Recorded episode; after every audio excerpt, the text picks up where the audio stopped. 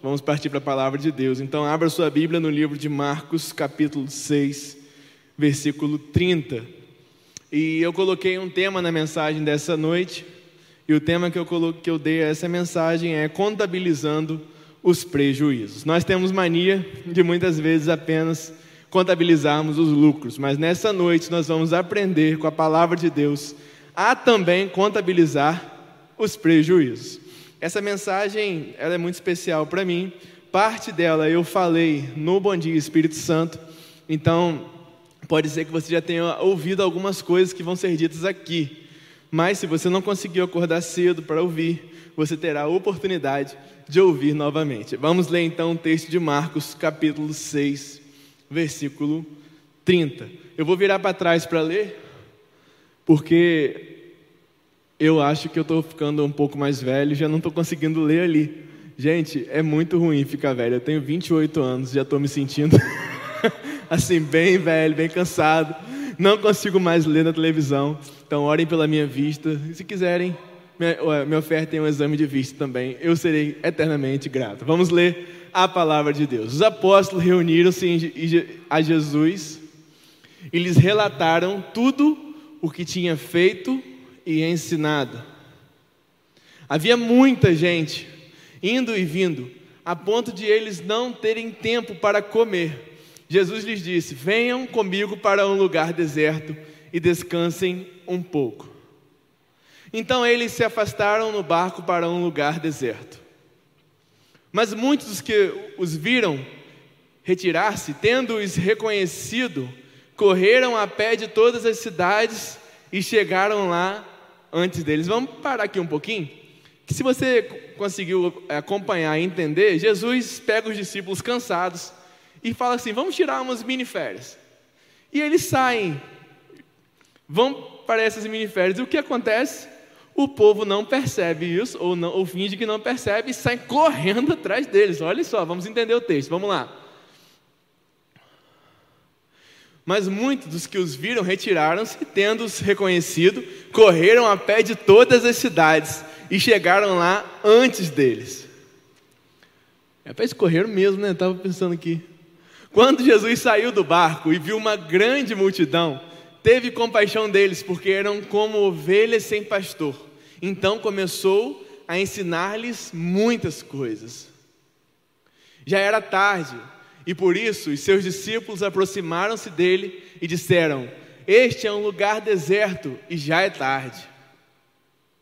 Manda embora o povo para que possa ir aos, aos campos e povoados vizinhos comprar algo para comer. Ele, porém, respondeu: Dê-lhes vós, dê-lhes vocês algo para comer.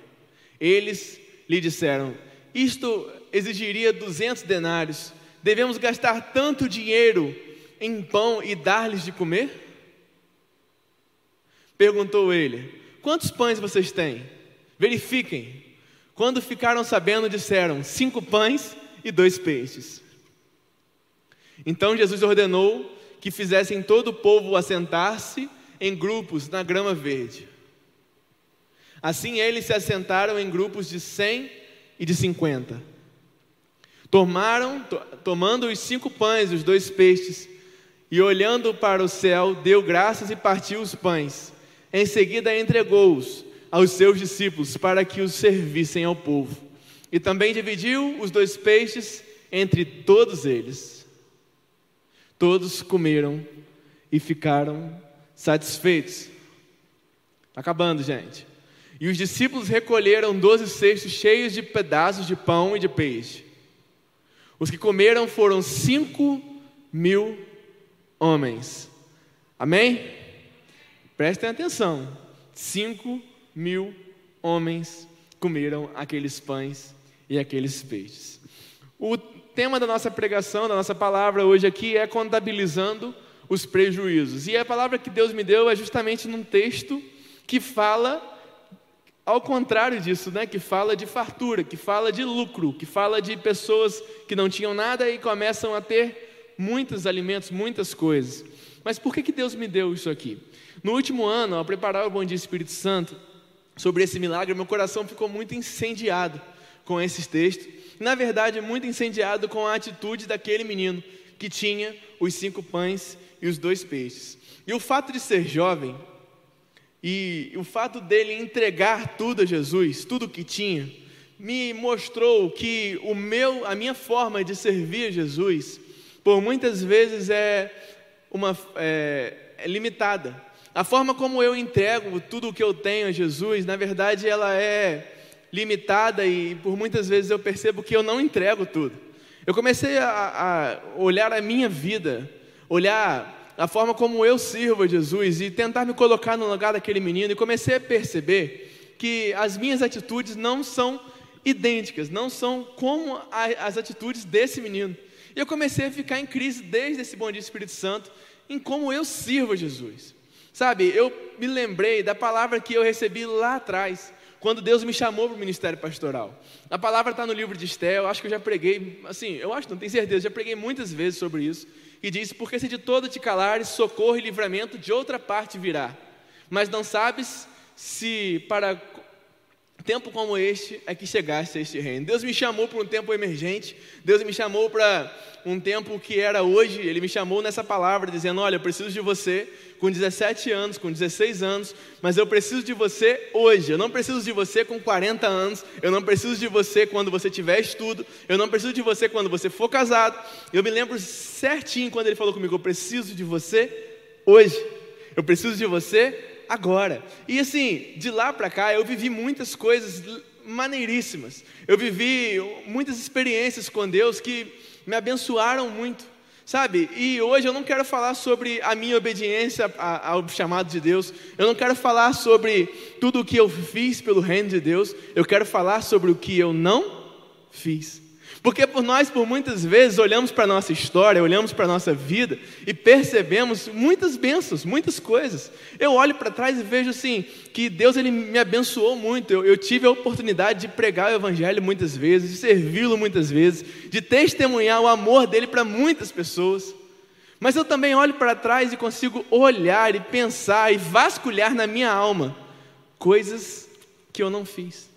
E aí Deus me trouxe aqui nessa quinta-feira para incomodar você, para instigar você, para desafiar você, porque eu tenho certeza que existem coisas na sua vida que você se orgulha muito, mas por muitas vezes você se esquece das coisas que você não fez.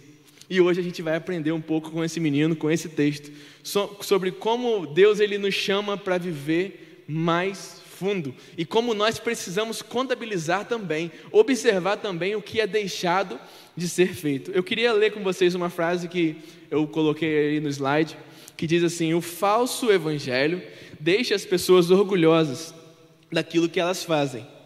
Já o evangelho verdadeiro as desafia a vasculhar no mais profundo aquilo, aquilo que elas poderiam ter feito. Sabe, o falso evangelho nos enche de orgulho, nos enche de é, vaidade, achando assim: não, eu fiz muita coisa, eu faço muita coisa, eu sirvo em muitos lugares, eu prego, eu ajudo, eu dou dinheiro, tudo mais. Mas esse falso evangelho só, só faz com que a gente se torne vaidoso, só faz com que a gente se torne avarento, é, altivo, só faz com que a gente se torne cheio de orgulho próprio, mas na verdade o verdadeiro evangelho nos leva a vasculhar no mais profundo da nossa alma, no mais profundo do nosso ser, aquilo que nós poderíamos ter feito e não fizemos. Sabe, eu quero desafiar você mesmo a olhar para dentro de você hoje. Eu quero te ajudar a olhar para a sua história e perceber coisas que você não fez, coisas que você poderia ter feito, e eu quero te ajudar a daqui para frente começar a contabilizar esses prejuízos para que esses prejuízos diminuam. Para que a nossa caminhada aqui na terra seja uma caminhada mais profunda. O tema do nosso ano é profundidade. Sabe, no nível raso, a gente está cheio de orgulho do, de quem a gente é, a gente está cheio de orgulho do que a gente faz, mas no nível mais profundo a gente começa a perceber o como nós somos dependentes, o como nós somos miseráveis e o como nós somos, por muitas vezes, medianos na hora que nós temos que servir a Jesus, das coisas que nós temos que fazer para Deus. Na hora que a gente coloca na balança fazer ou não fazer, nós preferimos ficar na zona de conforto, nos lugares rasos, nos lugares aonde é fácil sair. E Deus ele quer nos despertar como igreja para viver tudo aquilo que nós estamos vivendo. lembrei-me da palavra que Deus me deu e lembrei-me de tudo o que eu fiz. Mas olhei para trás e percebi muitas coisas que eu não fiz. E olhando para trás, eu percebo que lá na frente eu não quero olhar para trás de novo e ficar com vergonha das coisas que eu não fiz. Embora esteja fazendo muitas coisas, eu posso fazer muito mais. Amém? O pastor Dani sempre fala assim: reage aí, irmão, né? Eu, eu não vou imitar ele aqui, mas olha, vocês ficam olhando com uma cara séria assim, e esse, essa meia luz dá um medo, parece que eu estou falando besteira. Fala amém mais alto aí, só para parecer que eu não estou sozinho. A última vez que eu preguei aqui na igreja, estava vazio, né? Foi quando teve a, o lockdown parcial, né? Eu preguei só para a segunda igreja online. Eu fiquei muito incomodado, porque eu gosto de olhar para os irmãos, né? Embora a gente sabe que vocês estão aí atrás da câmera, eu gosto de olhar, de sorrir. A, a máscara atrapalha um pouquinho eu ver o seu sorriso, mas sorria com os olhos para me ajudar, tá bom? Eu sou novo, só tenho 28 anos, lembrei que eu vou fazer 29 daqui a dois meses, então assim, agora eu sou novo, né? Eu estou confundindo tudo, eu sou velho, tenho 28 anos. Viu? Consegui arrancar a risada de você, tá tudo bem agora, agora sim eu vou continuar a pregação. O reino não é para aqueles que procuram conforto, o reino é para aqueles que são ousados e determinados e que estão dispostos a suportar algum desconforto, gratificação, adiada e ir aonde o reino os leva. Pensa na história daquele menino. Aquele menino saiu de casa com cinco pães e dois peixes. Gente, cinco pães é muito pão, não é possível. Eu não sei qual era o tamanho do pão, não fui estudar isso, não sou tão dedicado quanto o pastor Jonelis, quanto o pastor Pablo, muito menos como a pastora Ellen, para saber o tamanho do pão naquela época. Mas cinco pães, se eu comer cinco pães, eu fico imenso, mais do que já sou. Se eu comer dois peixes, eu até fico bem, mas eu não gosto de peixe. Agora, cinco pães, ele estava bem, estava? Ele estava garantido. Todo mundo saiu correndo, percebam o texto. Todo mundo foi em direção a Jesus, chegaram antes do barco, e de repente, ninguém tem comida, só o menino que foi preparado. Ele foi preparado para ficar dois dias ali, comendo um pouquinho, um pãozinho por vez, para ficar ali ouvindo Jesus, e os outros não estavam. Então ele abriu mão ele abriu mão do conforto, ele abriu mão da segurança de ter o alimento e entregou tudo a Jesus. O texto começa sua narrativa com Jesus recebendo o relatório dos seus discípulos e os chamando para um tempo de descanso. No caso, umas mini férias. Lá no texto diz assim: porque havia muitos que iam e vinham e não tinham tempo nem para comer.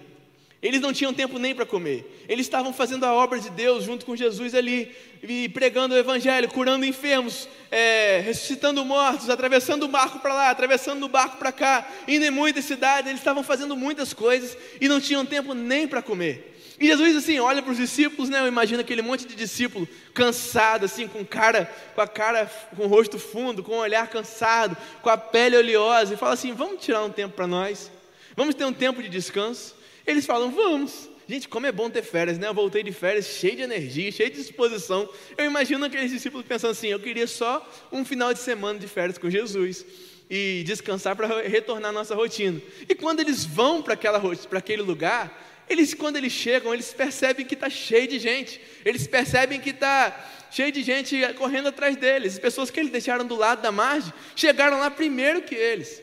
Jesus chama eles para umas férias mas eles não vão ter férias. Ao contrário, está lotado de gente. Ao chegar no deserto para descansar, eis que uma grande multidão seguiu. E Jesus, vendo a grande multidão, a Bíblia fala que teve compaixão deles, porque estavam como ovelhas sem pastor. E Jesus, quando ele tem compaixão daquelas ovelhas, ele consegue suprir três necessidades daquelas ovelhas. Ele, quando olha aquela multidão, ele não desperdiça, ele não deixa de fazer o que ele sabe fazer, ele não deixa de fazer o que ele tem que fazer, que é cuidar das ovelhas. Ele então é, serve aquela multidão é, suprindo três necessidades. Ele não desperdiça nenhuma oportunidade. Então, ele supre primeiro a necessidade da mente. Observem só, ele aproveita aquele tempo para ensinar sobre o reino de Deus. Ele, a Bíblia fala que ao ver aquela grande multidão, Jesus então começa a ensinar-lhes muitas coisas. Ele não perde tempo. Ele começa a ensinar sobre o reino de Deus. Jesus não reclama de a multidão ter atrapalhado o seu descanso, ao contrário, ele chama a multidão e começa a ensinar sobre o reino do Pai. Percebam só, Jesus tinha saído de férias. Jesus estava em um tempo de descanso com seus discípulos e de repente ele vê uma grande multidão, mas ele não desperdiça uma oportunidade. Por muitas vezes nós desatentos nas nossas atividades de rotina, desperdiçamos muitas oportunidades de ensinar sobre o reino de Deus. Vocês estão comigo? Vocês concordam comigo? Muitas vezes no dia a dia, no trânsito, na, no seu trabalho, é, na escola, na faculdade, aonde você estiver, nós, você está tão focado naquilo ali e você divide. Ah, agora é minha vida secular. Ah, não, agora eu vou evangelizar. Não, agora eu vou falar de Jesus. Ah, agora eu tenho culto. Não. Jesus ele não tem tempo de descanso na cabeça dele e o tempo de fazer a obra do Pai. Não, em todo o lugar ele faz a obra em todo o lugar. Tempo de descanso é bom? É bom, estou legislando em causa própria. Na verdade, para nós é necessário, porque nos deu mais fôlego. Agora, eu estava lá na praia. Lá na praia eu vou falar o que? Não posso orar por você, não, estou de férias. Não, não, a pessoa chega lá, não, não posso falar do amor de Deus, não, para você estou de férias. Não, nós não podemos desperdiçar oportunidades que Deus nos dá de falar do reino dele. Jesus não fazia isso. Jesus curou naquele lugar, naquela multidão, muitos enfermos. Eu não sei se você já percebeu, mas agora eu vou te dar um dado assim legal, né, uma curiosidade que agora eu tenho feito muitas curiosidades bíblicas. O único milagre bíblico relatado nos quatro evangelhos é esse livro, é esse, é esse milagre das multiplicações. É o único milagre, está em Mateus, Marcos, Lucas e João. E aqui no livro de, de Marcos que a gente leu, não diz, mas em Mateus diz que ele curou muitos enfermos. Em Mateus 14 está relatado que Jesus curou muitos enfermos naquele dia. Ele supre então as necessidades físicas daquele povo. Veja que Jesus não perde a oportunidade. Perceba que ele não é, deixa de fazer aquilo que ele tem que fazer, nem mesmo quando ele está no seu momento de descanso. Jesus então ele cura enfermos e Jesus também alimenta uma grande multidão. A, a parte é, que mais nos chama a atenção, né? a multiplicação dos peixes. Jesus multiplica pães e peixes e não os despede com fome. Mais à frente aprendemos que Jesus é o pão vivo que desceu do céu para salvar toda a humanidade. Ele então já representa a salvação do Espírito que vinha dar aos homens. Jesus então ele multiplica pães, ele multiplica algo que é a imagem de si o pão da vida que desceu do céu. Então, ali naquele, naquela, noite, naquela tarde, ele salva muitas pessoas. Ele leva aquelas pessoas para o reino do seu Pai. Veja que Jesus ele estava indo descansar. E olha quantas coisas ele fez. Nós temos a mania de dividir nossa vida em vida secular e a nossa vida espiritual. A gente aprendeu com um pastor aqui no final do ano, na semana da virada, que não existe vida espiritual. Eu fiquei até incomodado que, por ter mania de falar isso na minha última pregação, eu falei sobre vida espiritual. Na verdade, a gente tem vida. Nós não somos seres extraterrestres, nós temos uma vida. Nós não podemos dividir isso. Nós temos uma vida. E a gente, por muitas vezes, fica dividindo. Ah, agora eu botei a minha roupa de crente, agora eu estou indo para a celebração. E agora sim eu falo diferente, eu falo com educação, mas na minha casa, com a minha esposa, eu a maltrato. Com os meus filhos, eu, eu não dou exemplo. E no meu trabalho, por muito menos. Sabe, eu sou o cara do jeitinho, eu sou o cara que faz as coisas, eu sou o cara que pega mentira. Mas quando eu vou para a igreja, não. Para quando eu vou para a igreja, eu tenho uma vida espiritual. Não, meu irmão.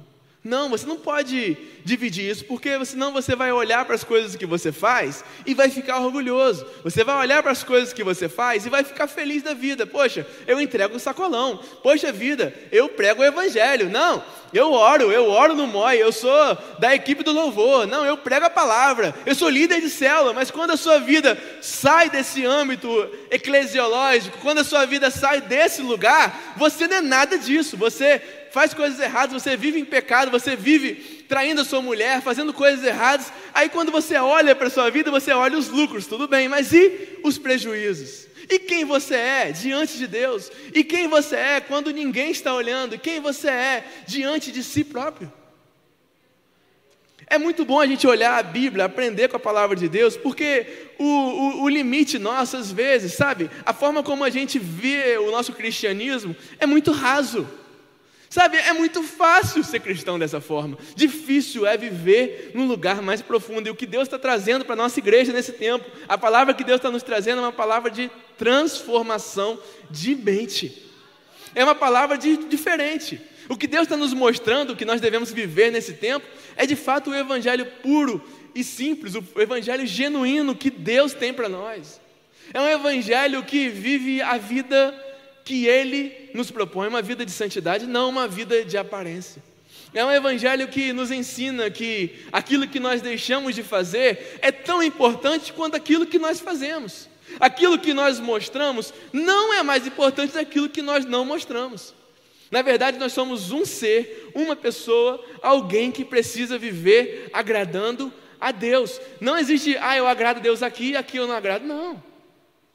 E é bom a gente ouvir isso, é bom eu ouvir isso, sabe? É bom Deus me confrontar com isso, porque nós somos falhos. E a nossa facilidade é o quê? É começar a nos comprometer com a nossa parte externa, o exterior, com aquilo que a gente mostra e deixar de lado as coisas que realmente importam. Como vida devocional, como vida de intimidade com Deus, leitura da palavra, oração. E a gente continua vivendo aqui, ó, certinho, está todo mundo vendo. Está todo mundo vendo você bem, está todo mundo vendo você fluindo, tudo bem. Mas por dentro, Deus sabe o que você está fazendo e o que você não está sendo. E Jesus está voltando, irmãos. E um dia ele vai perguntar assim: Mostre-me suas mãos.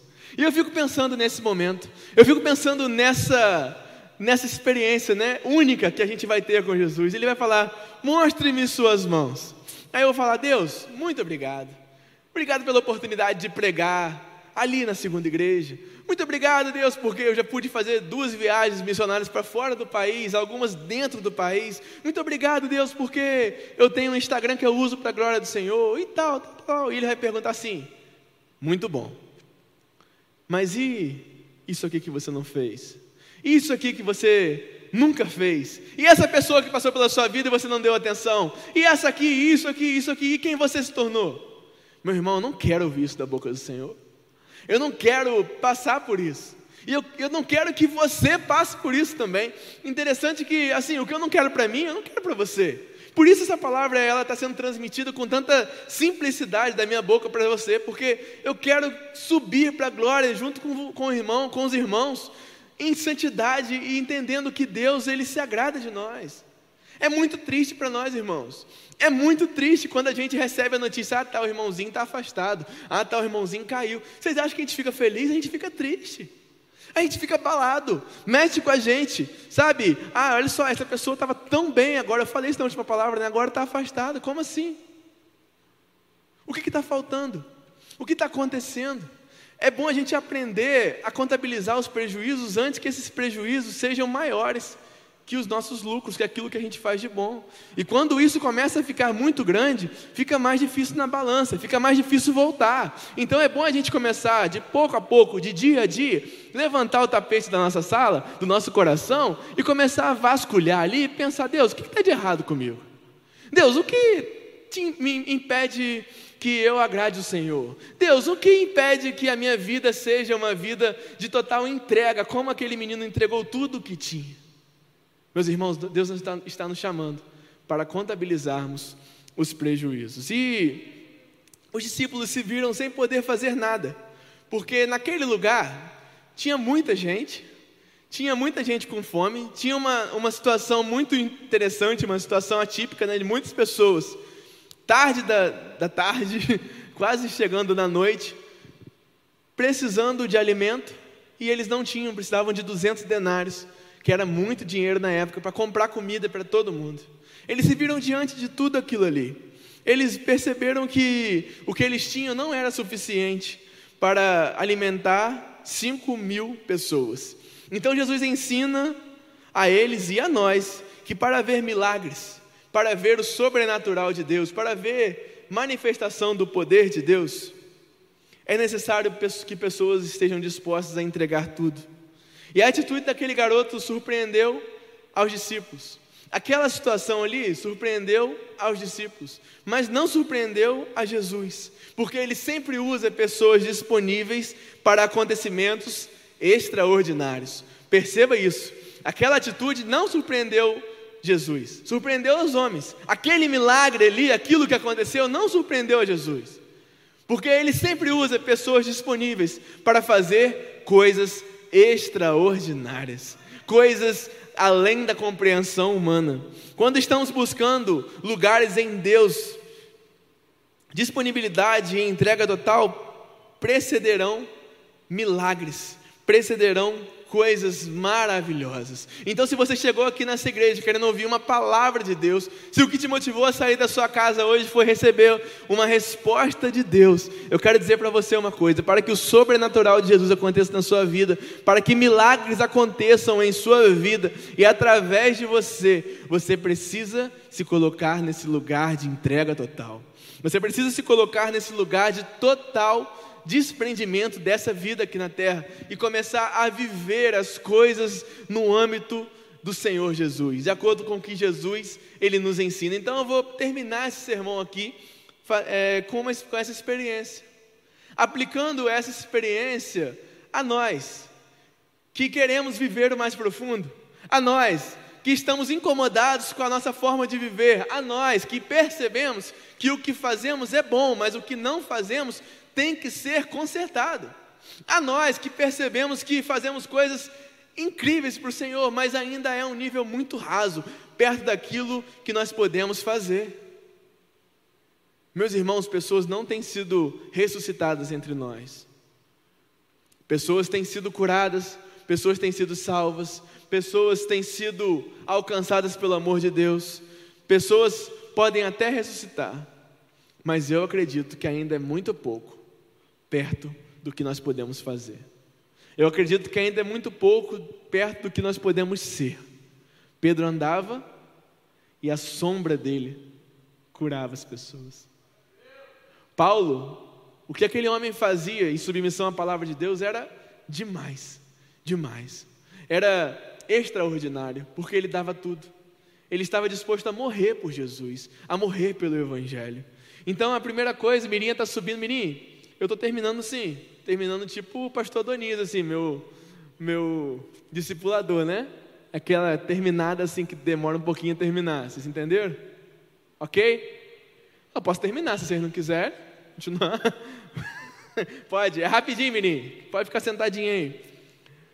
Essa experiência nos ensina que para um milagre acontecer, devemos estar dispostos a entregar tudo o que temos.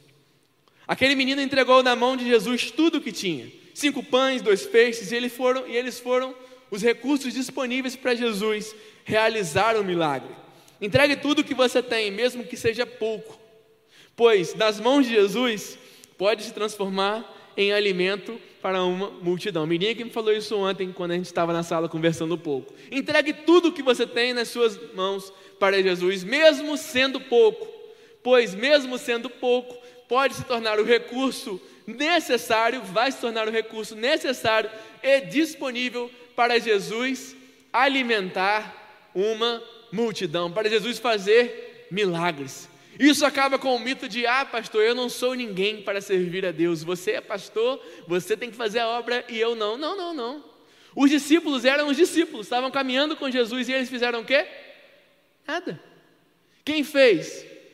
Um menino que tinha cinco pães e dois peixes e entregou a Jesus tudo o que tinha. Os discípulos ficaram perguntando: ah, é muito caro, demora muito, tem que ir lá comprar e tal, e tal. Esse povo aqui não deve gostar disso, não deve gostar daquilo. O menino pegou e toma, eu tenho tudo para você.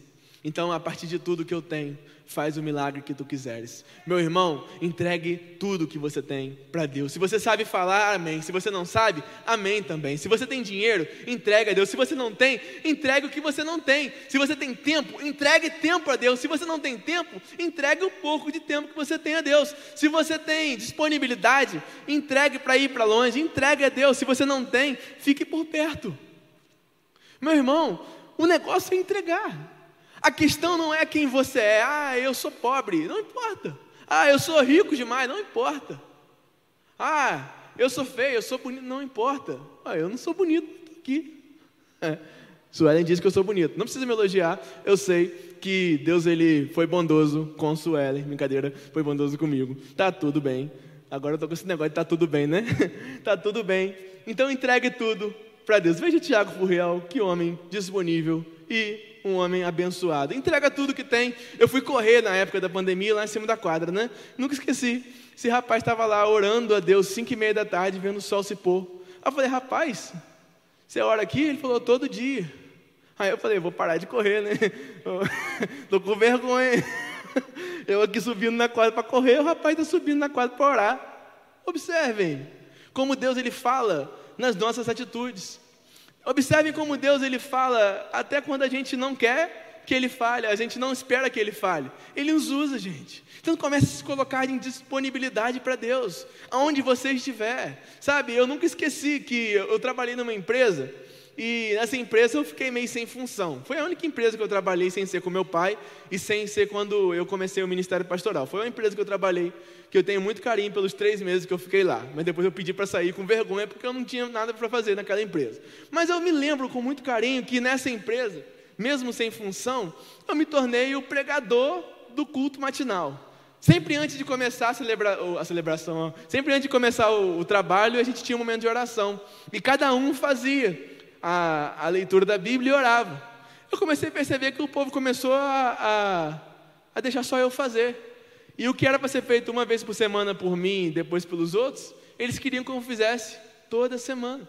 E depois eu descobri que Deus me levou naquele lugar apenas para pregar o Evangelho. Depois eu descobri que Deus me levou naquele lugar apenas para deixar uma marca na vida daquelas pessoas, que eram pessoas maravilhosas. E eu lembrei que Deus me levou naquele lugar apenas para que eu aprendesse que por muitas vezes eu fazendo nada, num lugar que eu não queria estar, sem função, era um lugar onde Deus queria me usar. E não precisaria que eu me tornasse pastor, que eu estivesse numa igreja, que eu estivesse num púlpito para pregar. Ele iria me usar aonde eu estivesse. Por muitas vezes a gente fica pensando assim: ah, eu queria pregar na célula, eu queria pregar no púlpito, eu queria pregar na congregação, eu queria pregar na internet, e tal, e tal. E quando Deus fala assim: eu quero que você pregue para sua família. Eu quero que você pregue para o seu filho. Eu quero que você pregue para o seu patrão. Eu quero que você pregue para o seu funcionário. Observe aquilo que você deixa de fazer. Entregue tudo. Entregue tudo. Observe aquilo que você está deixando de fazer. Não foque apenas no lucro. Foque também naquilo que é prejuízo. Não tenha medo de entregar o pouco que você tem, pois o pouco disponível é melhor que o muito indisponível. Pouco disponível vale mais do que o muito indisponível. O milagre acontece nas mãos de Jesus, mas quem distribui são os discípulos. Jesus ordena que os discípulos façam todos se sentar em grupos. Então pegou os pães e os peixes, orou e deu aos discípulos para que eles entregassem. Deus nos dá o privilégio de fazermos parte da obra dele aqui na terra. Nós devemos estar disponíveis e dispostos a entregar o alimento divino às pessoas que estão à nossa volta. Jesus morreu na cruz e nos deu a salvação, e devemos ir até os confins da terra, se for necessário, para entregar às pessoas esse alimento.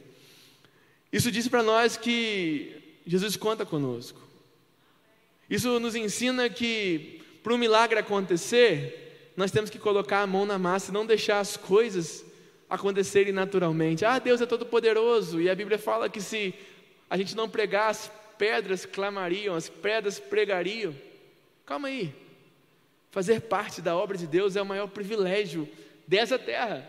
Fazer parte daquilo que Deus está fazendo na terra é a maior é a melhor coisa que pode existir na vida de um homem. Os discípulos tiveram o privilégio de multiplicar, de, de, distribuir o pão que Jesus multiplicou. Não são os discípulos que multiplicam, é Jesus que multiplica, mas quem entrega somos nós. O poder é do céu, mas a tarefa nossa é distribuir esse amor. Sabe, distribuir o pão, não reter aquilo que Deus tem. O menino não reteu, os discípulos não reteram, e nós, por muitas vezes, estamos retendo aquilo que Deus tem para nós. Ah, eu sou salvo. Ah, eu estou bem. Ah, eu tenho a minha vida aqui, a minha vida espiritual. Eu tenho a minha vida na igreja. Calma aí. Quantas pessoas você tem levado a conhecer o amor de Jesus? Quantas pessoas têm sido alcançadas pelo amor, pelo pão vivo que desceu do céu através de você? É tempo de ser mesmo instigado, é tempo de você ser desafiado mesmo pela palavra de Deus. Porque um evangelho que não se preocupa com os perdidos, ele está errado. Se você não está nem aí para as pessoas que estão indo para o inferno, é bom você começar a levantar esse tapete aí. Amém? Amém, misericórdia, não sei nem o que a gente fala. Mas vamos partir para dentro, em nome de Jesus. O alimento de Jesus satisfaz completamente. Estou acabando, está me olhando ali, ó. O alimento de Jesus, ele satisfaz completamente. O versículo 42 diz que todos comeram e ficaram fartos. Assim como no deserto o maná não deixava o povo com fome, aquele milagre alimentou a todos. Deus tem fartura para todos nós, Deus tem pão para todos nós. Nós temos que oferecer às pessoas o alimento de Jesus como ele é, simplesmente completo. Um alimento que alimenta. As pessoas não têm tido interesse por muitas vezes de comer do alimento, do pão vivo que desceu do céu, porque nós apresentamos um pão incompleto. Permitam-me usar, assim, não sei nem que figura de linguagem é, a filha do pastor Donias é top nesse negócio aí, depois ela me corrige. Mas me permitam me utilizar assim de figura de linguagem, não vou destacar qual. A gente está entregando um pão murcho para o povo. Ai, eu sou da igreja. Ai, a vida está tão difícil. Ai, meu filho. Puxa vida. Eu sirvo a Jesus, mas nada acontece. Eu estou desempregado e tal. Espera aí. Viver com Jesus significa sucesso na terra? Significa dias é, totalmente sem problemas? Significa que você tem que estar tá tudo bem? Tem que se tornar milionário? Ou vida com Jesus é alegria, paz e alegria, paz, justiça no Espírito Santo. Quem você, o pão que você entrega é o pão que você se alimenta. Se você tem se alimentado de forma errada, você tem mostrado e oferecido a pessoas algo errado, algo incompleto, algo murcho. Quando Deus quer que você apresente o pão vivo, completo, que desceu do céu, um alimento que de verdade nutre as pessoas, um alimento que de verdade abençoa e alcança os corações de muitas pessoas. Então comece a observar o seu evangelho. Observe, comece a observar a forma como você tem se alimentado, a forma como você tem buscado o pão vivo que desceu do céu. Por muitas vezes a gente escolhe os alimentos que a gente come. E os alimentos que a gente come definem quem a gente é. Isso na vida real.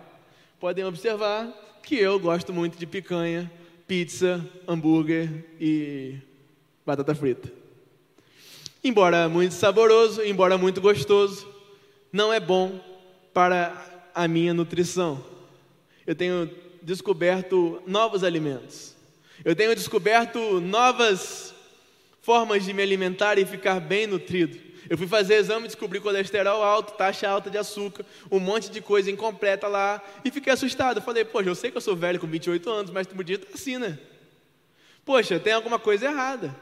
E eu comecei a investigar e comecei a curar isso na minha vida, correr atrás. Agora eu tento me alimentar melhor, fui no médico, tenho feito mais atividade física, tenho buscado melhorar tudo isso para a minha saúde. Mas eu olho para a minha vida espiritual, vida espiritual não. Olha para a minha vida e para o meu interior e começa a observar coisas que não são boas para mim, embora é, aparentemente sejam, e aquilo está me fazendo mal. E eu não tenho a mesma vontade de curar, a mesma vontade de deixar que eu tenho quando eu sei que um alimento me faz mal. Comece a observar na sua vida coisas que te fazem mal alimentos que você tem ingerido, coisas que você tem feito, que tem feito mal a você. É verdade, irmãos, é verdade. A gente não tem o mesmo comprometimento que a gente tem com as coisas da nossa terra, com as coisas da carne, que a gente tem com as coisas do espírito. A gente não tem. Mas é hora de mudar isso. No nível raso, a gente se preocupa apenas com a carne, com as coisas desse mundo. No nível mais profundo, a gente começa a observar as coisas que são do Espírito Santo de Deus na nossa vida.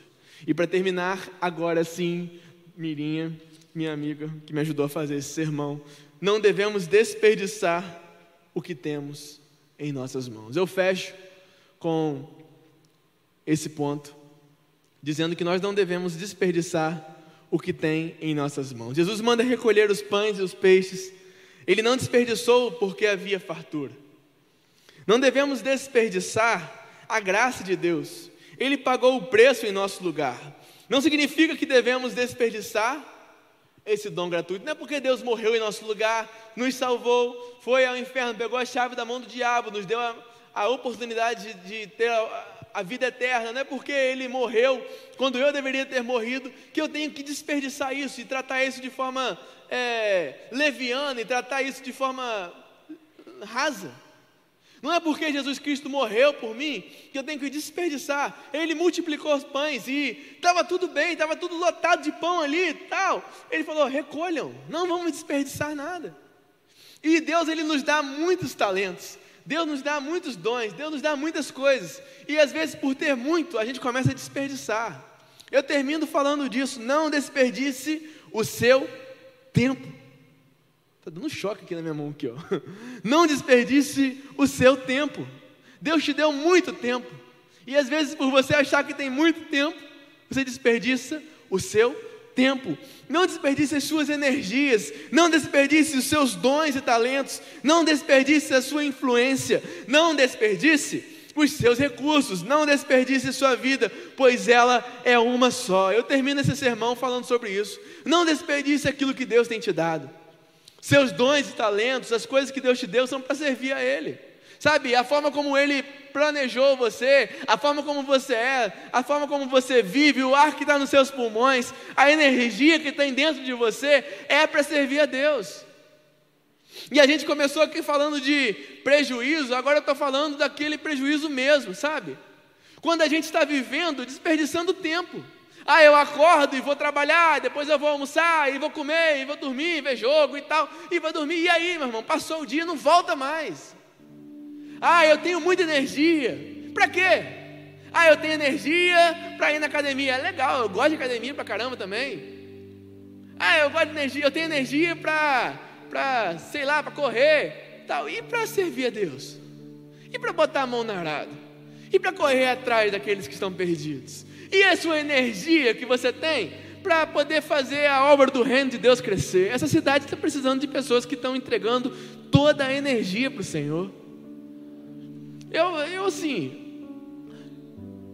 eu não estou ficando doido não. Essa frase não é minha não. Mas eu estou ficando assim, cocado. Porque eu tive falta de ar a ponto de não conseguir respirar sem máquina. E eu pensei, Deus, eu desperdicei tanto ar no meu nariz, no meu pulmão. Teve dias que eu não consegui comer. E eu disse: Deus, eu comi tanta besteira. Comi em vão tantas vezes. E agora eu queria poder comer e sentir o gosto, não estou conseguindo. Na verdade, eu estou precisando de ajuda para mastigar. Não consigo. Sabe, eu tive tanto tempo nesses muitos anos de vida que eu tenho, né? 28, quase 29. E deitado numa cama de hospital, eu falei: Deus, se meu tempo estiver acabando? O que eu deixei de fazer? Deus passou tanto dinheiro na minha mão, embora tanto não, né? Passou algum dinheiro na minha mão. O Senhor me deu recursos. Em que eu preguei? Em que eu empreguei o meu dinheiro? Eu posso não ter mais. Na verdade, no hospital eu tinha recebido meu salário e não tinha com o que gastar. Eu não podia sair da cama. Eu falei, eu tenho um salário aqui e não tenho com o que gastar. Vontade minha era dar para os outros, mas eu sabia que eu ia sair, eu tenho fé. Mas eu pensei, e aí? O que valeu? Do que valeu os recursos, do que valeu o tempo, do que valeu o ar, se eu não entreguei tudo? Do que valeu a influência que o Senhor me deu? Do que valeu os dons que, não, que Ele me deu? Eu queria ter feito mais. E Deus ele me permitiu fazer mais. Não sei até quando. Deus está te permitindo fazer mais. Não sei até quando. E você vai desperdiçar? Ou você vai entregar tudo? Palavrinha de quinta noite, nove e vinte da noite. Encerrando. A minha pergunta é uma só. Você vai Começar a contabilizar os prejuízos ou apenas os lucros? Você vai se quebrar diante de Deus e começar a vasculhar o mais profundo do seu interior? O mais profundo dos seus pecados, o mais profundo daquilo que você deixa de fazer? Ou você vai ficar orgulhoso naquilo que você já faz? Deus ele está nos despertando, irmãos, e ele não vai parar. A onda está vindo, a chuva está vindo, como diz o Anélis. E eu quero me molhar, eu quero desafiar você a se molhar também. Eu quero motivar você a sair desse lugar, da zona de conforto, desse lugar raso, desse lugar confortável e partir para o fundo junto com a gente. Se você está disponível para Deus, disposto, eu quero pedir a você que, em resposta a Ele, não a mim, aí na sua casa ou aqui, que você faça um gesto para Deus. Pode ser se colocando de joelhos, pode ser ficando de pé. Se essa palavra de alguma forma mexeu em você como mexeu comigo, faça um gesto para Ele. Enquanto nós cantamos, derrame o seu coração diante dele, porque Deus está com os ouvidos abertos. Deus ele está com fitados em cada um de nós, esperando de nós um gesto. Vamos cantar e adorar a Ele e falar com Ele em nome de Jesus.